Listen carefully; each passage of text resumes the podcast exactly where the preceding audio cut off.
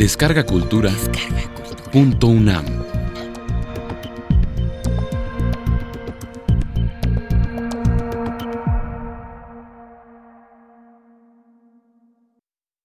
Coloquio Internacional. El arte de... Participación de Tomás Eloy Martínez en la mesa El arte de narrar, en el marco del homenaje nacional Carlos Fuentes, 80 años, celebrado el 18 de noviembre de 2008 en la sala Nezahualcóyotl.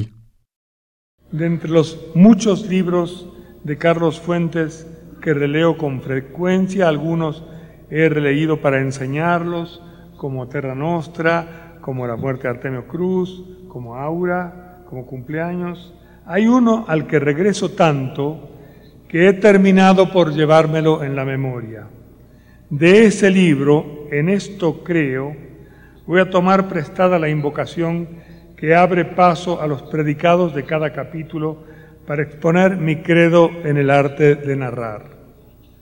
Debería comenzar diciendo como fuentes en su admirable declaración de fe en las novelas que después de la violencia dogmática del siglo XX, la historia se ha convertido en una posibilidad, nunca más en una certeza. Creemos conocer al mundo, escribe Carlos, ahora debemos imaginarlo.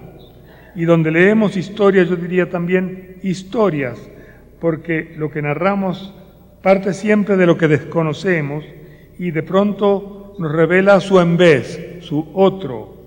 Todos somos ese otro al que tratamos de dar caza en las narraciones y que solo alcanzamos cuando emprendemos la búsqueda en un estado de libertad que se parece por su plenitud a, a lo que los grandes místicos españoles llamaban estado de gracia.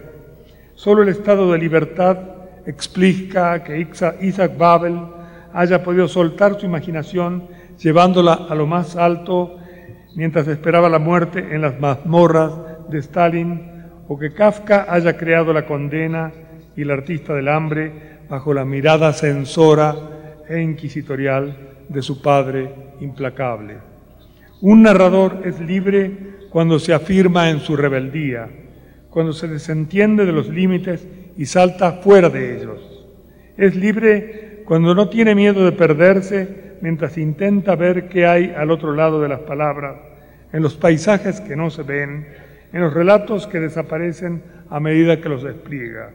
Esa libertad del narrador encuentra su sentido cuando lo que narra expande los límites del género, abre caminos desconocidos, se arriesga a contar una historia que contiene todas las historias, como el Aleph de Borges, como la Comedia de Dante y los dos magnos poemas del Rapsoda al que llamamos Homero.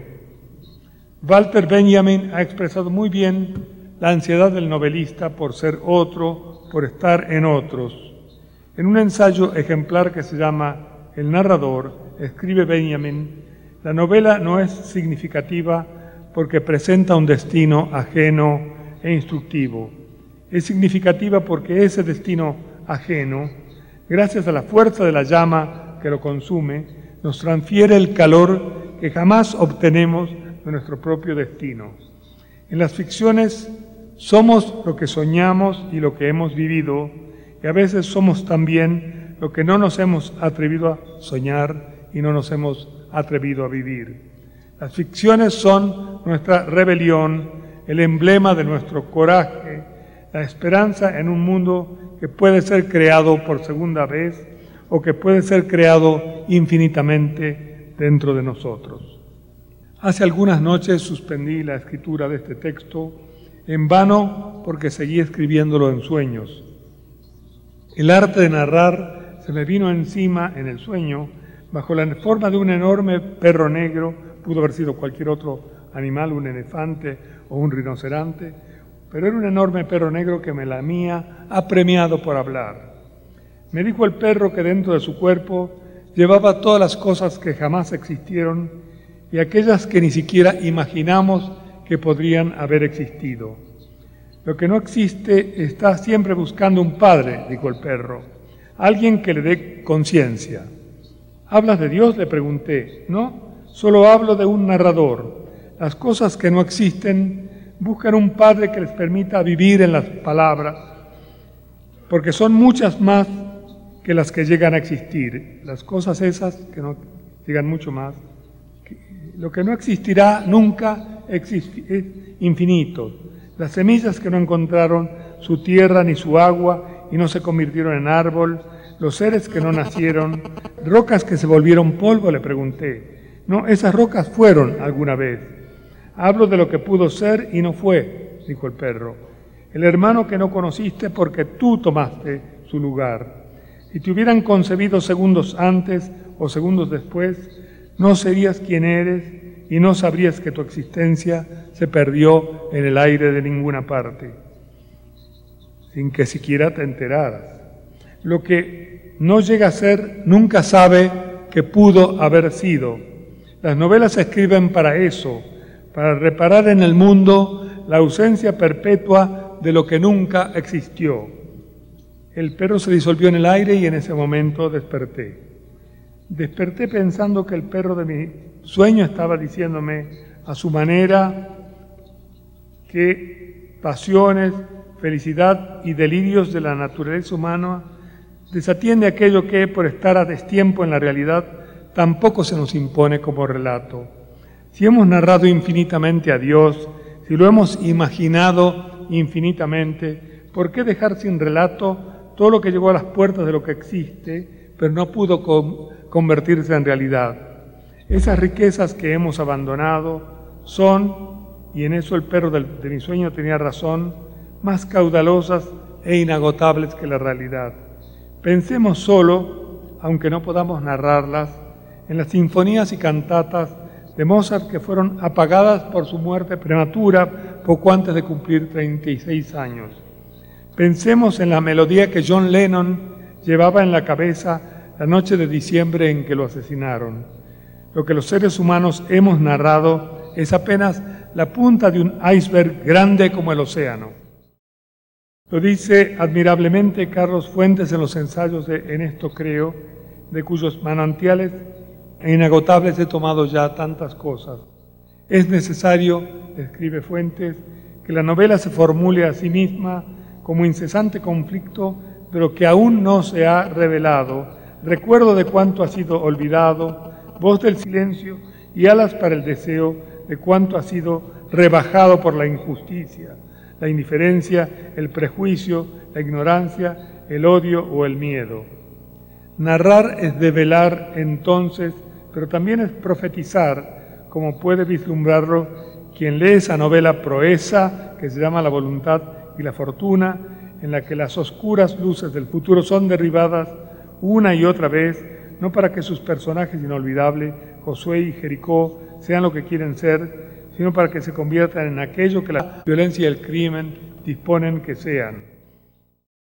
Para ser quien se es contra viento y marea, para que el narrador entregue su mundo tal como lo lleva dentro de sí, hace falta un inmenso valor. Y para tener valor es preciso tener valores. Valores como aquellos de los que les habla el padre Filópater citando a Spinoza, la voluntad de razón y la voluntad de fe unidas en un anhelo de libertad. Libertad sin la cual los que narran enmudecen y los que imaginan se ciegan el propio Spinoza, eh, a causa del filósofo que mejor definió lo que significa expresar, significa la expresión, dijo que no hay relato sin imaginación y sin el lenguaje que permita conocer lo que significa expresar. Y sin que llevar ese lenguaje a su extremo punto de tensión para que el narrador pueda explorar en las profundidades de su ser aquello que ocultan las profundidades de los otros seres las tramas de la identidad, de la pasión, del poder, de la cobardía, del sexo, de la épica, de lo que los seres humanos fueron y seguirán siendo. Somos historia, como nos enseña Carlos Fuentes, y porque somos historia, somos también historias. Del arte de narrar de Carlos he aprendido que, mientras permanezco en mi ser, puedo también ser otros, soy yo, pero a la vez soy Ixcas en Cienfuegos, Soy el coronel Artemio Cruz sin su muerte y Laura Díaz sin sus años. Soy la humanidad con la cual Él nos permite identificarnos. Soy México y soy los personajes atormentados e insatisfechos de la historia mexicana. Narramos para cambiar el mundo, para transfigurarlo, pero también narramos para hacer el mundo, para que el mundo sea pasión, imaginación y lenguaje. Gracias.